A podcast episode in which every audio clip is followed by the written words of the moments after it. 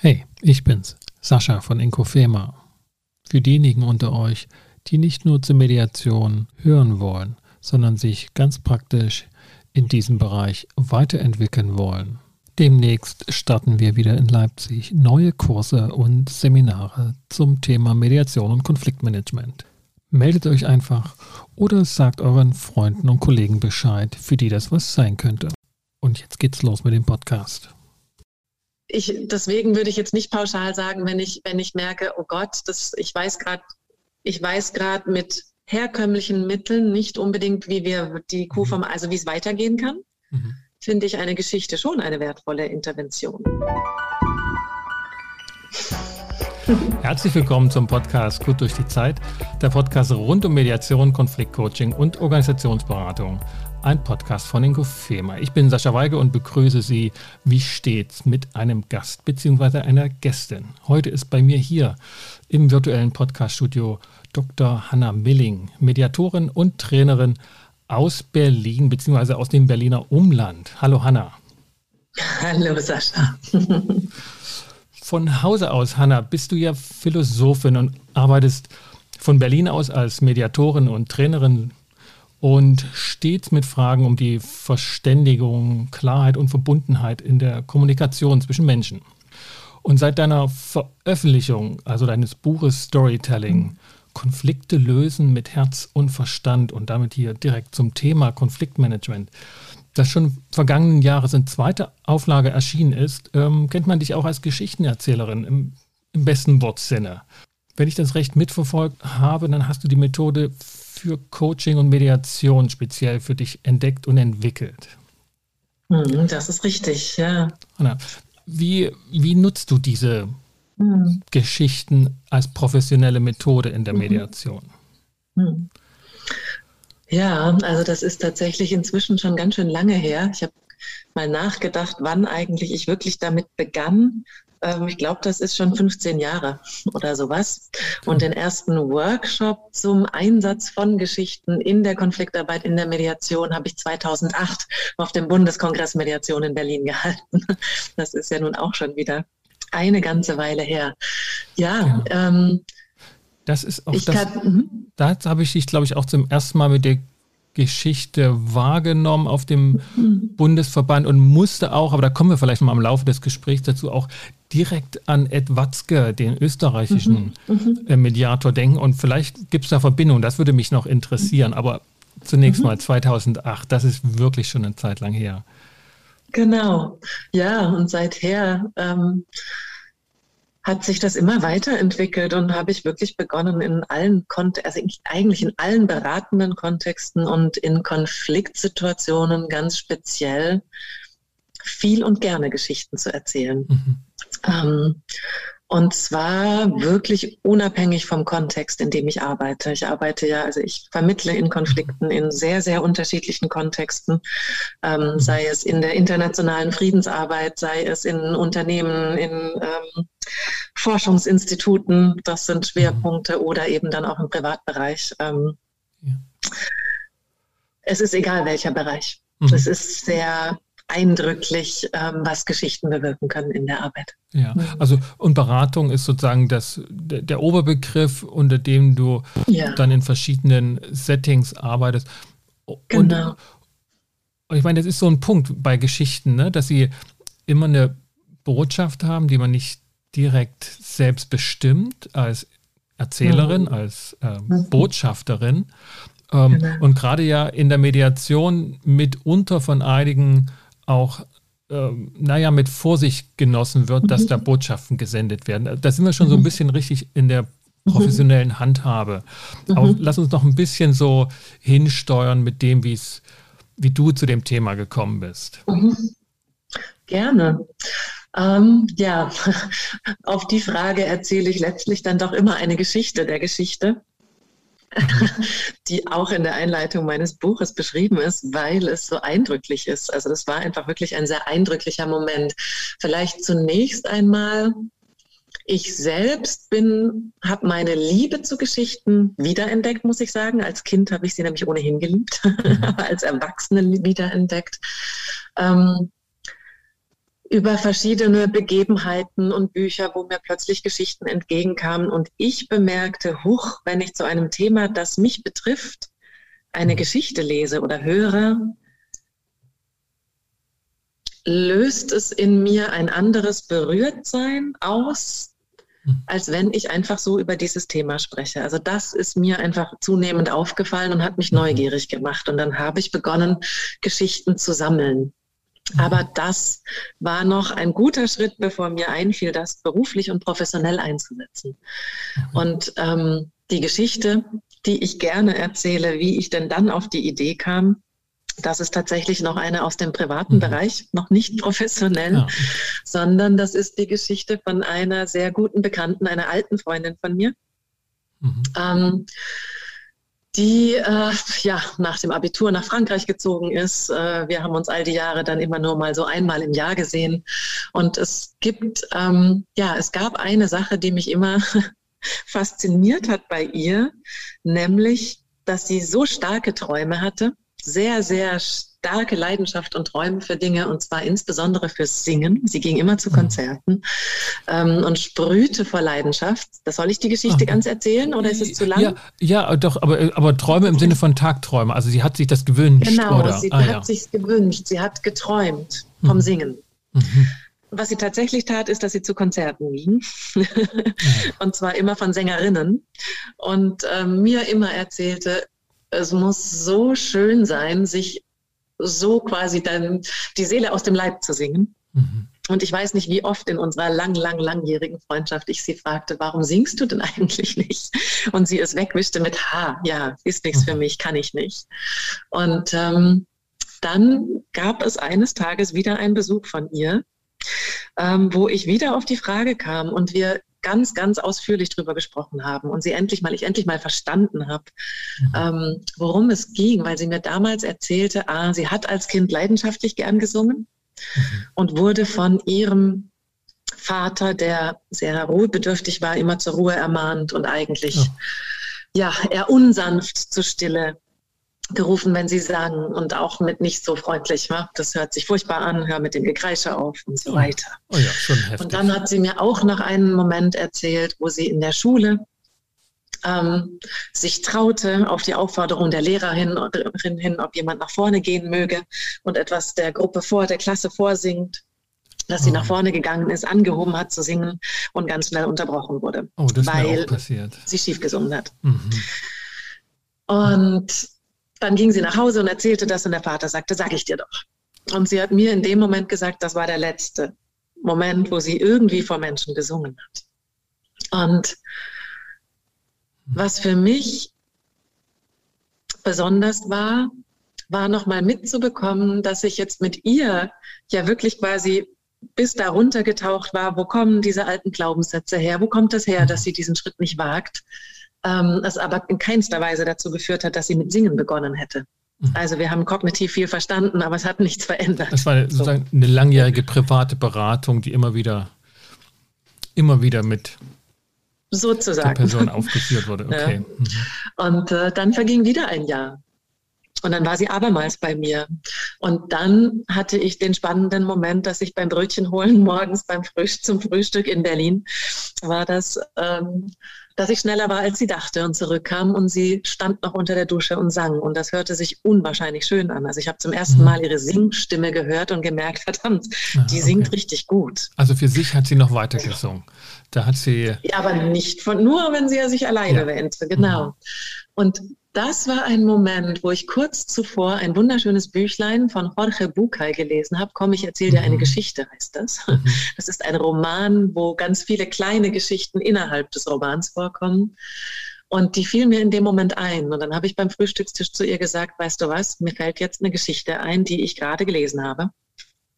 Und ich habe dich singen gehört und ich würde dir gerne die Geschichte erzählen. Was hat sie und dann gesagt? ich ihr diese als, Geschichte erzählt. Hanna, was hat sie gesagt oder wie war die Reaktion, als sie von dir gehört hat, dass du sie gehört hast beim Singen? Hm. Ich habe ihr gesagt, ich habe dich singen hören Und das klang wunderschön und sie hat versucht, das wegzuwischen. Also sie wollte eigentlich, sie sagte ja, ja. Ne, also okay. ja, ja. Hm. Also das war einfach sie, das war immer so ein gar nicht rankommen eigentlich. Mhm. Okay. Mhm. Und dann sagte ich, ich habe jetzt ganz vor kurzem eine Geschichte gelesen, die mir da ein, die mir einfällt und ich würde sie dir gerne erzählen. ja, und sie war einverstanden. Und dann habe ich ihr die Geschichte erzählt, die Geschichte von Jorge Bucay. Und das ist die Geschichte von einem äh, kleinen Jungen. Mhm. Ähm, und dieser kleine Junge, der liebt den Zirkus. Und was er am Zirkus am aller, allermeisten liebt, das sind die Tiere. Und was er am aller, allermeisten liebt, das sind die Elefanten. Oh, Diese riesigen, unfassbaren Tiere, die dort in der Manege ganze Baumstämme durch die Lüfte werfen und einfach so eine unbändige Kraft zeigen, dass er da ganz fasziniert sitzt und sie ganz genau beobachtet. Und es gibt eine Sache, die versteht er nicht. Nämlich, wenn dieser Elefant in der Manege ist, zeigt er diese unglaublichen Kunststücke und Kräfte. Und dann, dann wird er rausgeführt vor das Zirkuszelt und dort angekettet an so eine kleine Kette, mhm. so einen kleinen Pflock, ein paar Zentimeter in den Boden gerammt. Und dieser kleine Junge sitzt da und sagt, wie kann es sein, dass dieses dieses, dieser Berg von Tier, dieser Kraftkoloss von Tier sich von diesem Kettchen und diesem Pflöckchen beeindrucken lässt. Mhm. Und diese Frage brennt in ihm und deswegen fragt er alle und fragt seinen Lehrer und seine Eltern und seinen Onkel und seine Tante und kriegt einfach keine zufriedenstellende Antwort. Der Lehrer versucht es einmal. Der sagt, naja, das liegt daran, dass der Elefant gezähmt ist. Aber dann denkt sich der Junge, na wenn gezähmt sein heißt, dass man sich nicht befreit von einer Kette, dann bräuchte er ja gar keine Kette. Das macht keinen Sinn. Also er bekam einfach keine Antwort, die wirklich Sinn machte. Aber irgendwann wurde der kleine Junge zu einem großen Jungen und dann zu einem jungen Mann und hatte ganz andere Fragen im Kopf als die des Zirkuselefanten. Aber eines Tages auf einem Spaziergang mit seiner neuen jungen Geliebten, kamen sie am Zirkuszelt vorbei, das da immer noch immer wieder hinkam. Und vor diesem Zirkuszelt stand ein großer Elefant, angekettet an ein kleines Kettchen, an einen kleinen Pflock, ein paar Zentimeter in den Boden gerammt. Und da kam ihm diese alte Frage wieder und vor allem kam ihm, dass er nie eine Antwort erhalten hatte. Er erzählte es seiner Freundin und dann erblicken sie einen Clown, einen alten Clown, mhm. der neben diesem Elefant vor dem Zirkuszelt sitzt und in die Sonnenstrahlen blinzelt und er denkt sich, jetzt frage ich diese Frage nochmal. Und geht zu diesem Clown und stellt seine Frage. Und der Clown blickt eine Weile weiter in die Sonnenstrahlen, blinzelt, beginnt zu lächeln, blickt ihn an und sagt, das ist eine gute Frage. Ich glaube, ich kann dir eine Antwort geben. Denn ich war schon hier, als dieser Elefant hier im Zirkus geboren wurde. Und ich erinnere mich, dass er gerade rausgeschlüpft aus dem Mutterleib auf seine vier Beinchen fallend angekettet wurde. An diese Kette, an diesen Pflock. Und da hat er dran gezogen und gerüttelt. Das weiß ich wohl. Er hat sich aufgebäumt und gezogen und gerüttelt, weil es ihm gar nicht gefiel. Aber er hat es nicht geschafft, sich zu befreien. Er hat es jeden Tag versucht, bis er abends erschöpft einschlief, um es am nächsten Morgen nochmal wieder zu probieren. Und am nächsten Morgen nochmal wieder. Und am nächsten Morgen wieder. Und am nächsten Morgen wieder. Und am nächsten Morgen wieder. Bis er eines Tages aufgehört hat, daran zu ziehen. Und er zieht bis heute nicht dran. Dieser riesengroße, unfassbar starke Elefant befreit sich von diesem Kettchen nicht. Und ganz ehrlich, es könnte ein Nylonfaden sein. Weil er glaubt, weil er so tief glaubt, dass er es bis heute nicht kann. Hm. Vielen Dank. Ja, und als ich die Geschichte erzählt hatte, war ein Moment Stille und ich sah, dass die Augen meiner Freundin ganz glasig geworden waren. Und dann klingelte das Telefon, weil wir mit anderen Freunden verabredet waren und der Tag nahm seinen Lauf und wir sprachen nicht weiter über die Geschichte. Aber zwei Wochen später, sie war zurück in Paris, erhielt ich einen Anruf und sie sagte, ich hatte gerade meine erste Gesangsstunde. Hm. Und heute lebt sie von ihrem Gesang schon lange inzwischen. Mhm. Ähm, ja, und diese Geschichte ist für mich so eindrücklich. Für mich war es so eindrücklich, dass das der Moment war, wo ich gesagt habe, jetzt probiere ich aus, das beruflich einzusetzen. Mhm. Weil das Eindrückliche war, die Geschichte hat ja gar nichts Neues hinzugefügt, inhaltlich. Mhm. Das, wofür die Geschichte steht, was sie an Botschaften vielleicht bereit hat, hatten wir vorher eigentlich schon alles kognitiv analysiert. Mhm. Aber die Geschichte hat es vermocht, den Weg irgendwie dorthin zu finden, wo wir berührt werden müssen, damit wir auch wirklich unsere Haltung und unser Verhalten verändern. Und das fand ich so eindrücklich, denn das brauchen wir ja, wenn wir in Konflikten feststecken, wenn wir in schwierigen Situationen feststecken, wenn wir Veränderung herbeiführen müssen. Wir müssen die Punkte erreichen können, wo wir auch wirklich in die Veränderung kommen. Mhm. Und das können Geschichten. Jetzt, vielen Dank erstmal für die Geschichte, Hanna. Die ist sehr ähm, ähm, beeindruckend und passt auch zu der Situation, also deiner Freundin damals.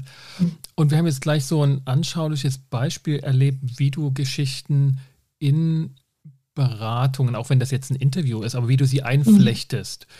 Mhm. Ähm, wie, wie, gelingt dir das und was, worauf achtest du, wenn du das in mhm. Mediationen machst, wo die mhm. Parteien zwar dir wohlgesonnen sind, aber vielleicht einander nicht und mhm. so mhm. über die Bande doch sehr stark emotionalisiert werden, auch in den mhm. Bildern. Also wie, wie gehst du vor? Mhm. Läuft das so ab wie jetzt hier auch im Interview, dass du dann äh, dir die Zeit nimmst und ähm, die Parteien die Zeit dann auch gewähren lassen oder mhm. zulassen, sich darauf einlassen? Genau, also die Elefantengeschichte ist, und vor allem, weil es ja noch eine ganze Geschichte in einer Geschichte war, ist mhm. schon ein Stück länger als das, was ich üblicherweise in Mediationen tue. Mhm. Also die Geschichten, die ich erzähle, sind schon meistens relativ kurz. So, ich nehme jetzt nicht mhm. eine halbe Stunde Zeit, um eine Geschichte zu erzählen, sondern eher fünf Minuten. Mhm. ja. ähm, aber ich mache es tatsächlich ganz so. Also Mhm. In der Regel leite ich es so ein, weil das ja dann die Realität ist, dass ich sage, mir fällt eine Geschichte ein. Und mein Geschichtenfundus ist natürlich über die Zeit im Laufe der Jahre sehr gewachsen. Am Anfang kam auch vor, dass ich in meinem Beratungsraum oder in meiner Tasche, wenn ich vor Ort war, tatsächlich auch meine Lieblingsgeschichtensammlungen zu stehen hatte und sagte, mir fällt eine Geschichte ein, die ist da in dem Buch, das weiß ich, ich würde mhm. sie gerne vorlesen. Ne? Das wäre auch eine auch, Variante. Auch Variante, also auch, auch ja. auch genauso gut funktionieren, wenn du sie vorliest. Man muss jetzt also nicht sozusagen einen Vortrag ausarbeiten mit der Geschichte erzählen, was ja durchaus einige Kollegen äh, hemmen könnte. Ne? Genau. Ähm, ich finde, dass man, wenn man, also auch da braucht es einiges zu beachten, dass man nämlich nicht plötzlich sich hinter dem Buch und in den Worten versteckt, mhm. ja, sondern sich selbst auch wirklich auf das, was man dort liest, einlässt. Aber dann kann man eine Geschichte auch vorlesen. Mhm. Wunderbar, ja. Ich mag das Freie noch viel lieber, denn dann bin ich auch freier, das anzupassen an den Moment, so wie es gerade stimmig ist. Aber jedenfalls sage ich dann, mir fällt eine Geschichte ein, die ich gerne erzählen würde. Und inzwischen ist mein Vertrauen an der Stelle so groß, dass ich weiß, wenn ich die Intuition habe, also wenn mir eine Geschichte kommt, mhm. dann wird es einen Grund haben, auch wenn ich noch nicht mal genau weiß, okay. ne, wo es hingehen wird, weil Geschichten sind vielschichtig. Was die Konfliktparteien damit machen, das werde ich dann entdecken. Das kann ich vorher nicht wissen. Mhm. Ähm, was wichtig ist, ist, ich überprüfe mich, wenn mir eine Geschichte mhm. einfällt. Manche Geschichten sind auch provokativ. Mhm. Manche Geschichten ne, sind riskant, dass die eine Seite es vielleicht als gegen sich interpretieren könnte und okay. so weiter und ganz, so fort. Also ich, ich, verstehe zumindest jetzt erstmal, dass das sehr situativ ist. Also die Vorbereitungszeit ja. im Sinne von, das muss die Geschichte kennen, du musst sie auch selber, die muss sie gefallen und etc. Aber dann geschieht es in der Mediation situativ. Es ist nicht so, mhm vielleicht wie ne, bei anderen Interventionen, dass du zu Hause in deinem stillen Kämmerlein sitzt, mhm. die nächste Stunde planst und dann sagst, okay, jetzt braucht es die Geschichte und die werde ich dann beim mhm. nächsten Treffen erzählen, sondern das ist sehr aus der Situation heraus. In den allermeisten Fällen ja. Allerdings kann man natürlich das auch vorbereiten. Also das Situative kann man, also das Spontane kann man schlecht vorbereiten. Mhm. Ähm, aber man kann natürlich, wenn eine Mediationssitzung abgeschlossen ist und man sich innerlich auf die nächste vorbereitet und genau weiß, bei welchem Thema man aufgehört hat und wo man eigentlich vermutlich weitermachen wird, wenn sich nicht alles geändert hat in der Zwischenzeit, ähm, kann man natürlich äh, etwas vorbereiten. Mhm. Und das ist tatsächlich auch, das war mit ein Beweggrund, dass ich ähm, dieses Buch geschrieben habe, nicht nur mit Praxisbeispielen und den ganzen Hintergründen, sondern mit einer Sammlung von Geschichten, die verschlüsselwortet sind, mhm. sodass man zum Beispiel das Thema, sagen wir mal, Eifersucht oder ne, Konkurrenz ah, oder okay. oder mhm. nachschlagen kann und schauen kann, was für Geschichten könnten dort passen. Das heißt, man kann sich auch vorbereiten und sagen, ich starte eine Sitzung einfach mal damit. Ich bringe mhm. eine Geschichte mit und sage nach dem letzten Mal, habe ich diese Geschichte gefunden und würde gern damit starten. Ja. Und gerade wenn man keine Übung damit hat, ist das vielleicht ein guter Weg, sich mhm. auszuprobieren damit.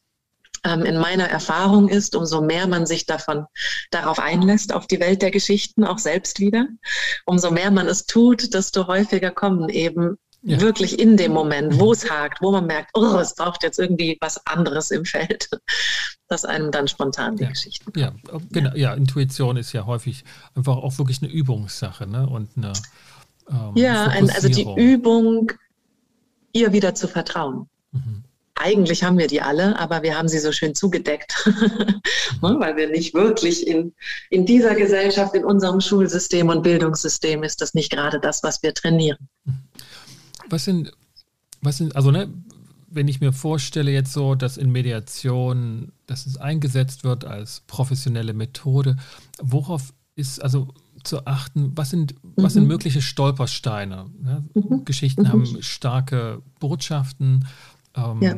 die Beteiligten sind hoch darauf fokussiert, was mhm. mitgeteilt werden soll. Also zumindest ist das mhm. jetzt so in meiner Erfahrung, ne? das Natürlich ja. wird auf den Dritten geachtet mit der Frage, wie meint er das jetzt bezogen auf uns mhm. und, und wie würde der unseren Konflikt entscheiden, ist natürlich immer irgendwie eine Frage. Und ist der mhm. mir wohlgesonnen oder dem mhm. anderen da drüben?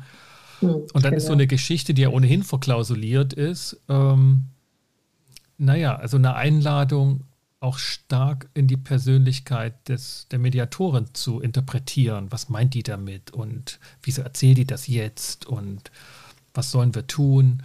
Was, was sind so die Stolpersteine? Mhm. mhm. Ja, ja, ganz wichtig, genau. Da hatte ich auch gerade, ähm, war ich schon in die Richtung äh, gegangen, nämlich, dass ich bemerkt habe, dass das Allerwichtigste ist, wenn mir eine Geschichte kommt, bei der ich sogar weiß, hm, vielleicht kann die provozieren oder vielleicht ne, kann mhm. genau all das passieren. Ähm, dass ich einen Moment innehalte als Mediatorin und mich prüfe, bin ich in einer allparteilichen Haltung oder will ich gerade einem die Meinung geigen? Mhm. ja? Und generell bin ich in einer offenen und zugewandten Haltung. Kann ich alle die Konfliktparteien, die hier sitzen, gern haben? Kann ich, ne? also bin mhm. ich in dem ich kann hier eigentlich alle verstehen soweit. Ich äh, bin mit jedem verbunden. Wenn das nicht so ist, wenn ich merke, dass ich von einer oder mehreren Konfliktparteien genervt bin mhm. oder selbst ein Urteil in mir trage, wir sind ja alle Menschen, das kann ja passieren, mhm. dann erzähle ich keine Geschichte, dann mache ich eine Pause und gucke, dass ich wieder in meine Haltung bin. Ja. ne? mhm. Das heißt, dann erzähle ich sie nicht, denn dann würde ich sie aus einer falschen Haltung heraus erzählen, ein, aus einer nicht hilfreichen. Und dann wäre die Gefahr auch tatsächlich groß, dass es so mhm. etwas auslöst. Wenn ich aber merke, dass ich sowohl alle gern haben kann, die hier gerade sitzen, eine allparteiliche Haltung in mir habe, eine empathische und allparteiliche und offen bin, wie mhm. es jetzt interpretiert wird, offen bin zu gucken, damit dann zu arbeiten mit dem, was kommt, dann ist die Chance, dass wir etwas Hilfreiches rausbekommen, sehr, sehr groß. Und dann, jetzt kommt etwas Wichtiges, ist die Geschichte selbst tatsächlich fast nochmal wie ein Mittler zwischen mir als Mittlerin und mhm. den Konfliktparteien. Also zum Beispiel, wenn ich eine Geschichte erzähle, wo dann eine Konfliktpartei tatsächlich innerlich so reagiert, hä, was soll das denn jetzt irgendwie, mhm. sich angesprochen fühlt, unangenehm. Wollen Sie damit sagen, dass ich mir vielleicht sagt, liege? wollen Sie mir damit sagen, ja. dass ich an allem schuld bin oder sowas. Mhm. dann habe ich die wunderbare Chance und wenn ich in der richtigen Haltung bin, ist das ganz einfach einfach mich dafür zu interessieren und zu sagen, oh, das ist interessant. Die Geschichte ärgert sie, weil sie aus der Geschichte raushören, dass sie ihnen sagen will, das. Mhm. Und das sehen sie ganz anders. Sagen Sie mal. Ja? Das heißt, die Geschichte, wenn ich mich selbst nicht, also mich als Erzählerin nicht mit der Geschichte verwechsle, mhm. ist es sehr, sehr leicht, dann das zu haben, ohne dass es bei mir irgendwie jetzt als Mediatorin sitzt und ohne dass ich mich jetzt rechtfertige, also falsch stricke. Mhm. Du hast nach Fallstricken gefragt. Wenn ich jetzt anfangen würde, so, nein, nein, nein, das wollte ich damit gar nicht sagen, das und das wollte ich damit sagen. Nein, einfach nur die Neugierde, dass, ah, das kommt bei Ihnen an, wenn Sie die Geschichte hören und das ärgert Sie zum Beispiel oder das berührt Sie. Es kommt ja darauf an, was es ist, aber das sagen wir mal, das ärgert Sie, weil Sie das ganz anders sehen. Ja, genau, mhm. sagen Sie mal. Und dann wird, also in meiner Erfahrung, es ist selten, dass jemand sich ärgert über die Geschichten, die ich erzähle, aber wenn es passiert, dann ist in meiner Erfahrung es ein ganz relevanter Raum, darüber zu sprechen, was dort geärgert hat. Und ich bin nicht die Geschichte. Die Geschichte hat geärgert. Ne? ähm, weil dann wiederum über etwas gesprochen wird, was ganz wesentlich für den Konflikt ist. Mhm. Und das, was Menschen aus Konflikt, aus den Geschichten hören, die Botschaften, die ankommen, die können so unterschiedlich sein und die haben immer mit der eigenen Lebenswelt zu tun. Und das ist das Spannende. Weil indem wir dann über die Geschichte sprechen, ja. sprechen wir unmerklich über die eigene Lebenswelt. Mhm. Und meine Erfahrung, letzter Satz, ist, dass es dann immer um etwas Wesentlicheres geht also gerade wenn es vorher irgendwie so um den heißen Brei drumherum geht und man irgendwie merkt, man kommt doch an des Pudels Kern irgendwie gar nicht ran, ist meine Erfahrung, wenn die Geschichte da sitzt, egal ob die gefallen hat oder nicht gefallen hat, ob sie erstmal für Verstörung sorgt oder für Berührung, wenn wir darüber sprechen, mhm. geht es plötzlich ums Wesentliche. Mhm. Und das finde ich das Spannende. Ja. Ja. Also mir, mir wird deutlich, dass dass die Parteien, auch die, die sich dann geärgert haben über die Geschichte, mhm. dann in einem Moment benötigen, also selbst wenn sie dann den Ärger dir auch geäußert haben oder ne, dich sozusagen in Frage stellen, was das soll und was sie meinen, mhm. dass sie dann aber irgendwann umschalten müssen und sagen müssen, ja, okay, ich lasse mich jetzt mal auf die Geschichte ein, warum mich sie ärgert. Und, und der Einwurf am Anfang ist ja eher, warum hast du oder haben Sie die Geschichte ausgewählt und nicht 100, mhm. von 100.000 anderen eine andere Geschichte? Warum ausgerechnet die? Also das wäre ja der Anteil, den du als Mediatorin dann leistest, weil so ganz steht die Geschichte ja nicht für sich, sondern sie ist ja mhm. von dir ausgewählt. Und, mhm. und, und dort braucht es dann doch wieder dieses, nee, was heißt doch, also sie brauchen dann das Zutrauen, dass du es gut mit ihnen allen meinst. Genau, und mein, meine Erfahrung wiederum ist, dass, deshalb sage ich, das A und O ist, dass ich mich selbst überprüfe. Mhm. Ich muss nämlich mich überprüfen, ob ich es gut meine oder nicht. Ja. Und ich kann es auch mit Provokation gut meinen. Aber wenn ich in mir etwas finde, in einem Moment von, nein, ich bin gerade angestrengt und genervt, dann erzähle ich keine Geschichte. Mhm. Aber wenn ich es gut meine, dann ist meine Erfahrung, dass ich eigentlich gar keine Gefahr laufe. Also das Worst Case, was sowieso, also was in meinem Erleben auch fast nie vorkommt, aber Worst Case, dass trotzdem dann erstmal jemand ins Misstrauen geht und meint, das war jetzt vielleicht mhm. nicht gut gemeint. Wenn, dann kann ich mich so authentisch dafür interessieren. Und auch auf die Frage, wenn die wirklich so käme, warum haben Sie mhm. genau die Geschichte? Ich will es wissen, warum haben Sie die erzählt? Da kann ich sehr authentisch sagen, ganz ehrlich, ich vertraue inzwischen meine, meinem Erfahrungswert, dass wenn mir eine Geschichte kommt, dass ich sie einfach erzähle und sehe, was passiert, mhm. weil ich weiß nie, welche Botschaftsebenen mhm. rausgehört werden. Mhm. Also ich erzähle, ne, also wenn, das ist wieder die Selbstüberprüfung. Ich erzähle eine Geschichte in der Mediation nicht, wenn ich merke, ich habe eine ganz bestimmte Interpretation und will auf jeden Fall, dass die bei den Konfliktparteien ankommt. Also wenn ich einen moralischen Zeigefinger in mir entdecke, dann mache ich es nicht. Ja, so ein Hinweis. Das, ja. das ist, glaube ich, ein schöner Leit, eine schöne Leitidee, weil man sie nicht ja. erzählen sollte. Ja, genau. Mich erinnerte das so ein wenig, wie du das beschrieben hast, an, an, an Ed Watzke, ne, der auch diese mhm. Metaphernarbeit, genau. Metaphernbrücke ja. entwickelt ja. hat für die Mediation. Mhm. Und der das anders aufgezogen hat, so mit seiner Persönlichkeit. Und es dann aber eben auch ähm, dieses Zutrauen braucht, okay, dieser Mediator steht für uns alle da vorne und, und mhm. ist für uns alle da und ist jetzt nicht so, dass er eigentlich auf der anderen Seite steht und mich jetzt mit seiner Geschichte überzeugen will. So, ne? mhm. ähm, genau. Ja, also, also ich kann mir, ich weiß nicht, wie, wie würdest du das einschätzen, wenn man eine Geschichte sozusagen aus der Not heraus erzählt, also aus der Not als Mediatorin? Wenn mhm. man sozusagen sich irgendwie retten will, weil man denkt, das läuft ja alles ganz schief, das soll ja durchaus mhm. vorkommen ähm, dann lohnt es sich nicht mit so einem, ich sag mal, riskanten Interven mit so einer riskanten Intervention wie einer Geschichte zu versuchen, sondern erst wieder wirklich mit beiden Füßen auf den Boden kommen, erstmal eine Pause machen und klarkommen. Hm. Würde ich ganz so nicht sagen. also, ich kenne nämlich, und mir fällt gerade auch eine Situation ein, ähm, ich, die kann ich auch nochmal erzählen, wo ich schon aus der Not heraus, im Sinne von Not, Halleluja, was machen wir denn jetzt noch mit der Situation? Mhm. ja? Weil ich gemerkt habe, dass der Konflikt viel eskalierter war, als ich zunächst dachte, zum Beispiel. Ja, das war ein mhm. solcher Fall. Da habe ich eine Geschichte von Ed Watzke erzählt. ähm, ich, deswegen würde ich jetzt nicht pauschal sagen, wenn ich, wenn ich merke, oh Gott, das, ich weiß gerade, ich weiß gerade mit herkömmlichen Mitteln nicht unbedingt, wie wir die Kuh mhm. vom, also wie es weitergehen kann, mhm. Finde ich eine Geschichte schon eine wertvolle Intervention. Mhm. Mein Warn, meine Warnung wäre eher dieses, wenn ich merke, dass ich damit eine moralische Botschaft oder ein Urteil rüberbringen will oder dass ich, ne, dass ich meine Bestimmte Haltung nicht mehr offen ja. und empathisch ist. Okay. Und ich kann in Not sein, in Anführungsstrichen.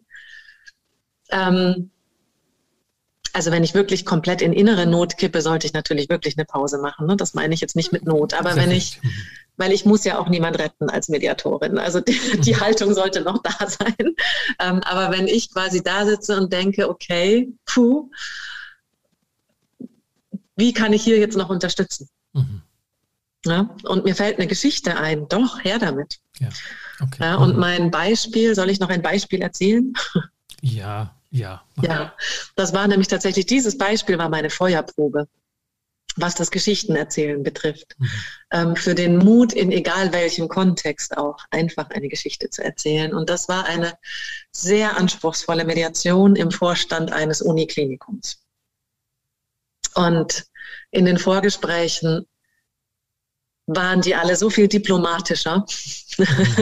als es dann Kommt wirklich war, dass nicht klar war, wie radikal schrecklich dieser Konflikt eskaliert war.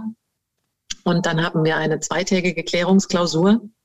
Und in dieser zweitägigen Klärungsklausur wurde deutlich, dass wir eigentlich ungefähr so auf Eskalationsstufe nach Glasel auf Stufe 12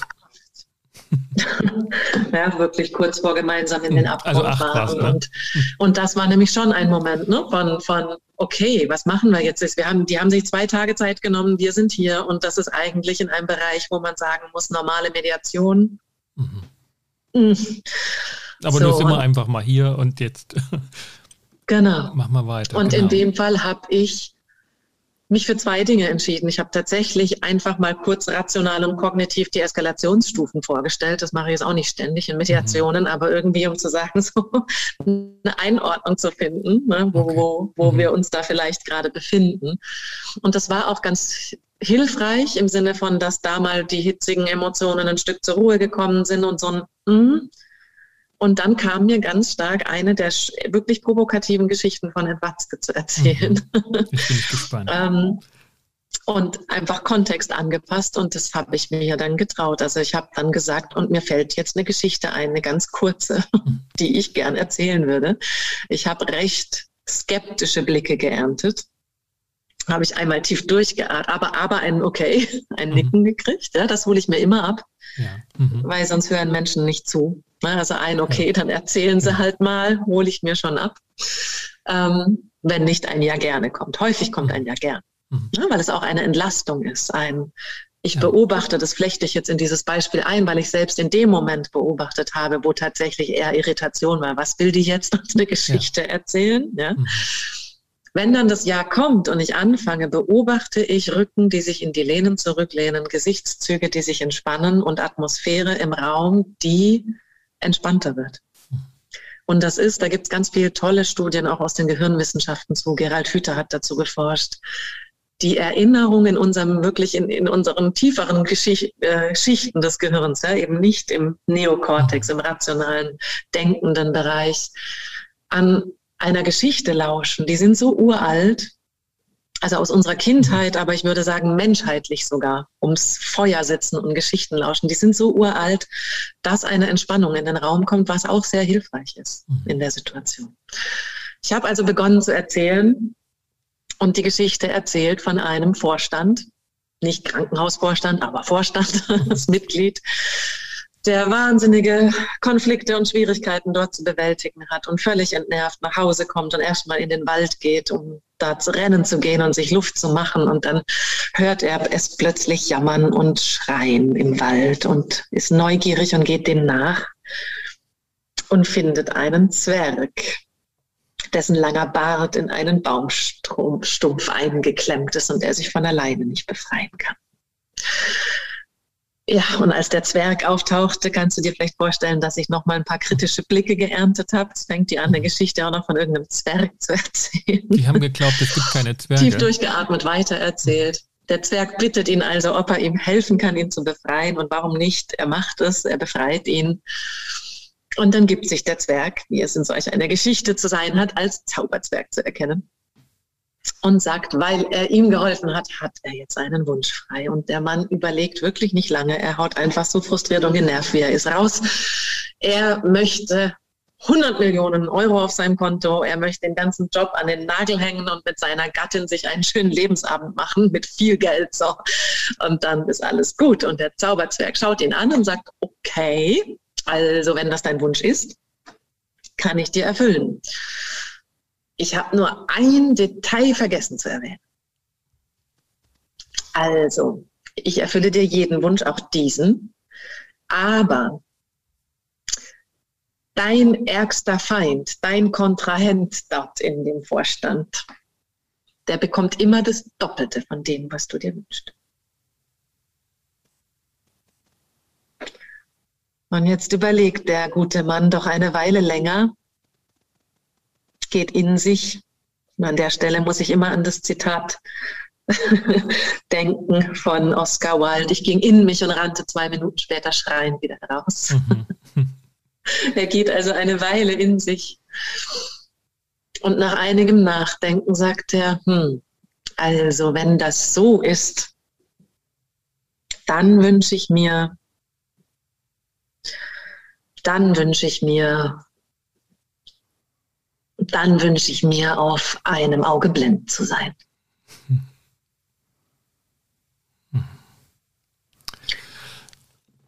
Ja, und als ich diese Geschichte erzählt hatte, war erst mal kurz Totenstille im Raum und dann brach der erste der Vorstände in schallendes Gelächter aus.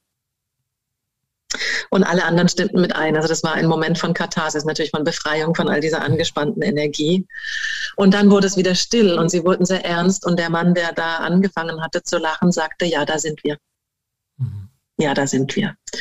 Und dieses Ja, da sind wir, war das der absolut entscheidende Moment. Also vorher war so viel nur politisches um den heißen Brei gerede und ja, und es war so hoch eskaliert mit alles immer, also mit Skandalen und, und alles an die Presse. Und also es war richtig schlimm. Und dieser Moment von, ja, da sind wir, war der Moment, wo auch klar wurde, und so können wir nicht weitermachen, dann gehen wir wirklich gemeinsam in den Abgrund. Mhm. Und dann haben wir die auch erstmal getrennt und getrennt gearbeitet und so weiter und eine, auch eine Trennung, ne? also ein, das, die sind nicht beisammen geblieben in dem Vorstand, aber sie haben quasi das Schlimmste verhindert. Also wir konnten noch das Beste rausholen, was möglich ist. So. Und es war wirklich, diese Geschichte war die Wende von etwas, wo man schon als Mediator in die Not geraten konnte, in, im Sinne von, okay, hier können wir eigentlich nicht helfen, hier können wir nicht unterstützen. Ja. Zu Rums doch. Ja. Und das war so ein bisschen die Feuerprobe. Nach der Geschichte habe ich gesagt, so, kann, da, jetzt traue ich mich immer und überall. Da kann nicht mehr viel passieren, ja. Ja, sehr ergreifend. Sehr ergreifend. Mhm. Und, und den Moment genau ähm, getroffen, wo sich Parteien dann um, umentscheiden. Mhm. Dass sie erstmal genau gucken, das ist so, ja, ich mhm. mache hier lieber etwas, was anderen schadet, weil ja. es mir in meiner Wertung noch mehr bringt, als ähm, dass wir gemeinsam in ähm, ja, was, was, was Gemeinsames schaffen. Ja. Weil man ja. sich so wehgetan hat, dass man da lieber den anderen verletzt, ja. Das genau. kriegen wir tatsächlich nicht, nicht so häufig in dieser Klarheit zu sehen. Ne? Als, auch als mhm. Mediatorin gelingt es nicht immer zu sehen, dass Parteien sich willentlich und wissentlich wehtun wollen. Ja, ist ja tatsächlich leider Bestandteil von ungebremster Eskalationsdynamik in Konflikten, ne? dass, man, dass man dort landet. Und ich finde es so wichtig, klar zu haben, auch in der Rolle als Mediatorin, ähm, dass es gibt ein Büchlein von Friedrich Glasel, das heißt, haben wir einen Konflikt oder hat der Konflikt uns? Das finde ich immer eine sehr gute Frage. Und wenn der Konflikt nämlich mich hat, ja. dann werde ich wirklich zu einem Menschen, nur in diesem Kontext und nur mit diesem anderen Menschen oder diesen anderen Menschen, mhm. der ich sonst nicht bin. Ja. Und das ist nicht, weil ich psychisch krank bin, sondern weil wirklich eine Konflikt Dynamik, Dynamik mich ja. ergriffen hat. Und damit, also das zu wissen und auch damit empathisch zu sein, aber wach zu sein, ne, das ist, glaube ich, sehr wichtig, wenn es schon so weit eskaliert ist, dass wir da sind. Ja, ja, und dass wir als, äh, als Mediatoren diese Parteien zu Beginn nicht in diesem Kontext erleben, weil wir selbst für die Parteien Kontextwechsel sind. Also, genau, und weil natürlich jeder erstmal sich auch von seiner besten Seite zeigen möchte. Ja. ne? Und von und selbst da denke ich manchmal, und weil auch wirklich beides wahr ist. Also wir lernen die Menschen kennen, das sind auch wirklich die. Und in einem Bereich, ja. nämlich wenn Konflikte eskalieren, so schlimm, wenn tiefste Wunden getriggert sind. Mhm. Und das wissen wir manchmal gar nicht. Aber irgendwas Tiefes, eine tiefe eigene Verletzung ist aktiviert und dann werden, dann, dann kommen eben wirklich diese Dynamiken raus, wo wir auch selbst, also jeder, ich glaube, das kann einfach fast jedem passieren. Es kann jedem passieren, ja. da zu landen, ne? dass, dass wir zu Monstern werden, dass wir zu Menschen werden, die Dinge tun und selbst antun und einander antun, die wir eigentlich nie tun würden. Mhm. Ja. Tja. Ich weiß nicht, ich glaube, weil du von Oscar Wilde zitierst, mir kam ja noch, ich glaube, die großartige Poetin Jennifer Rostock in den Sinn, die gesungen hat, ähm, wenn du in dich gehst, dann geh nicht unbewaffnet. Mhm.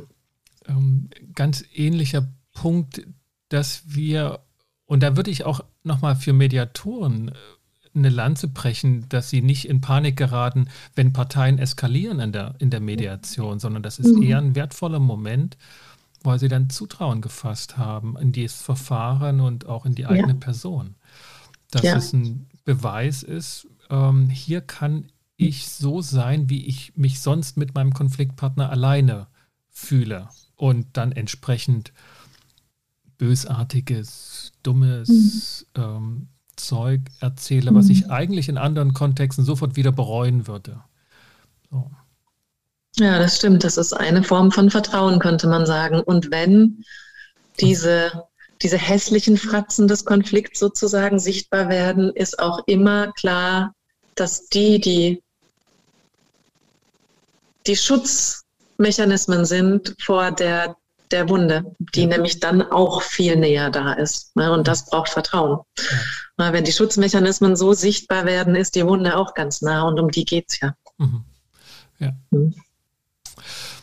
Anna, vielleicht nochmal, wir haben, und du hast es schon, schon in vielen Sätzen gesagt, ne, wieso Geschichten so mhm. funktionieren. Aber vielleicht kannst du nochmal so für, was sind für mhm. dich die, die wichtigsten Aspekte weshalb mhm. dir Geschichten so wichtig sind zu erzählen, mhm. weil sie so eine mhm. Wirkung haben. Wie, was sind so ihre Funktionsweisen, die mhm. für Mediatoren da bedeutsam mhm. sind? Ja. Ja, also vielleicht erst noch mal ganz kurz die Wirkweise da finde ich es eben so hilfreich. Also wir können da in unterschiedlichen Sprachen sprechen. Wir können sagen, Geschichten erreichen eben nicht nur unseren Verstand, sondern auch unseren Bauch und unser Herz. Die gehen ein Stück unter die Haut. Die, die kommen auf diesen Ebenen an.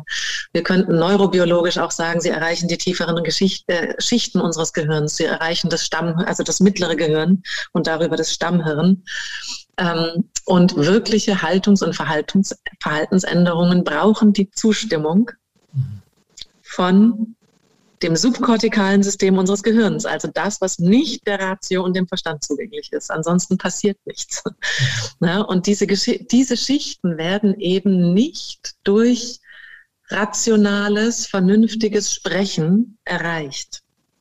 Die werden erreicht über Körper und Körperarbeit, aber das ist nicht unser Auftrag in der Mediation in der Regel, dass wir jetzt irgendwie körperlich arbeiten. Und sie werden erreicht durch Metaphern und Symbole und Bilder und da, da Geschichten in Sprache gegossene Bilder sind ja, und diese Metaphorik haben, erreichen sie auch diese andere, diese tiefere Geschichte des Gehirns, ohne aber am, an unserem Neokortex, an unserem Frontallappen, also an unserem mhm. Verstandesgehirn vorbeizugehen. Wir dürfen da ja auch ganz rational mitdenken. Das heißt, wenn ich jetzt, wenn ich, also in der Traumaarbeit, ich habe auch eine traumatherapeutische Ausbildung, weil ich wissen wollte, was passiert eigentlich, wenn Traumata berührt werden im Konflikt. Wenn man jetzt wirklich Trauma-Körperarbeit macht, dann geht es zum Teil, geht man richtig, umgeht man den Verstand, der sich dort in den Weg stellt, um die tieferen Geschichten zu erreichen. Das ist in dem ganzen Verfahren, diese Selbstverantwortung der Mediation und der Auftrag der Mediation machen wir das natürlich nicht. Wir wollen nicht den Verstand umgehen. Und die mhm. Geschichten sind ein Medium der Mehrebenenkommunikation. Das heißt, sie erreichen die verschiedenen Ebenen. Sie erreichen den Verstand und sie erreichen unser Stammhirn, diese tieferen Schichten. Oder auch anders ausgedrückt, unseren Verstand und unser Herz und unser Bauch. Und dadurch können sie an dem Punkt landen, der berührt und wirklich etwas dreht und ändert. Mhm. Das finde ich so eine Geschichte, die, die für die Wirkweise so wichtig ist. Und jetzt hast du nochmal mhm. Funktion gefragt. Einen Punkt habe ich schon genannt, den finde ich relevanter, als er wirkt, nämlich eine Entspannungsfunktion. Einer Geschichte lauschen zu dürfen. Ich darf einen Moment mich zurücklehnen. Ich muss einen Moment nicht ackern. Ackern, dass ich hier nicht der Schuldige bin. Ackern, das ne, und so weiter und so fort. Das ist ganz, ganz hilfreich. Und dann haben Geschichten eben die, eine Distanzierungs- und eine Spiegelfunktion. Das heißt, indem ich auf die Geschichte schauen darf und über die sprechen kann einen mhm. Moment lang, kann ich mich von meinem eigenen Konflikt und meinem Geschehen distanzieren. Ich rede über das andere. Mhm. Und zugleich können wir es aber gar nicht verhindern, wenn wir einer Geschichte lauschen, gehen unwillkürlich Suchprozesse in uns los, was es mit dem eigenen Leben zu tun hat. Mhm. Und wenn, indem wir über die Geschichte sprechen, sprechen wir über uns. Also das geht unmerklich über, aber es fällt leichter. Also dieses direkt sagen sollen, was ist denn jetzt mein Bedürfnis und was ist mein Problem und warum, ist schwieriger als zu sagen, okay, aber das ist doch auch bescheuert, was der da in der Geschichte gemacht hat, weil in Wirklichkeit geht es doch da und darum. Ah, okay, spannend, so sehen Sie das, weil das ist bei Ihnen ähnlich. Ja, genau. Und die wirft mir immer das vor, aber es ist, ja, das ist einfacher daran zu kommen und dann spreche ich über die Geschichte und habe einen Spiegel, dessen Spiegelbild wir reflektieren können. Mhm. Und immer auch noch mal eine Hintertür dass es doch nochmal anders zu verstehen ist. Ne? Also die Interpretationsvielfalt, die ja Perspektiven ja. ermöglicht, die vorher nicht da waren, erlauben genau. aber doch nochmal Abstand auch zu wahren, wenn es zu, ähm, ja, zu intim ist oder zu persönlich ja. und zu treffend. Dann kann ich an der Geschichte noch, noch mal anders abstreiten, als wenn ich schon direkt über mich rede.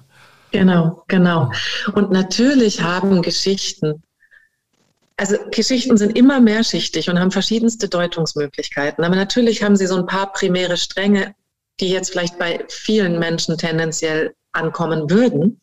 Und dennoch, es ist so spannend, das muss nicht sein. Also diese Offenheit muss wirklich da sein. Und ich habe zum Beispiel einmal erlebt, bei, bei dieser Zauberzwerggeschichte, habe ich einmal erlebt, dass eine Konfliktpartei sagte, plötzlich sagte, aber dieser Zwerg ist ja auch unmöglich.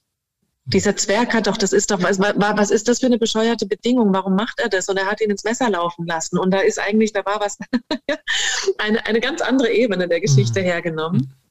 Und das, das hatte wiederum damit zu tun, mit etwas in dem Erleben in deren Arbeitskontext. Und wieder, ne? also wir, was bei uns ankommt, hat mit unserem Leben zu tun. Und dann war das total wertvoll, obwohl ich das nicht, also das war nicht mein Impuls, die Geschichte zu erzählen.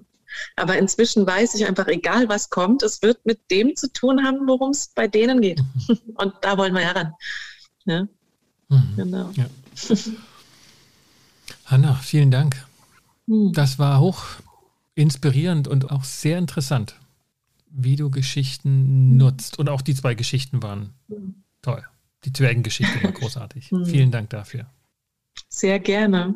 Vielen Dank für das Interview. Einen schönen Tag wünsche ich ja, dir. Schöne Zeit. Tschüss. Ciao.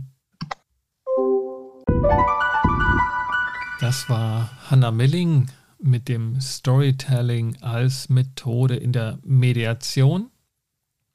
Wenn Sie Fragen oder Anregungen dazu haben, die Inhalte hier diskutieren wollen, dann nutzen Sie die Möglichkeiten auf meiner Webseite www.inkofema.de, wo Sie alle Episoden aufgelistet finden oder die Kommentarfunktion auf Ihrem Podcast-Catcher Ihrer Wahl.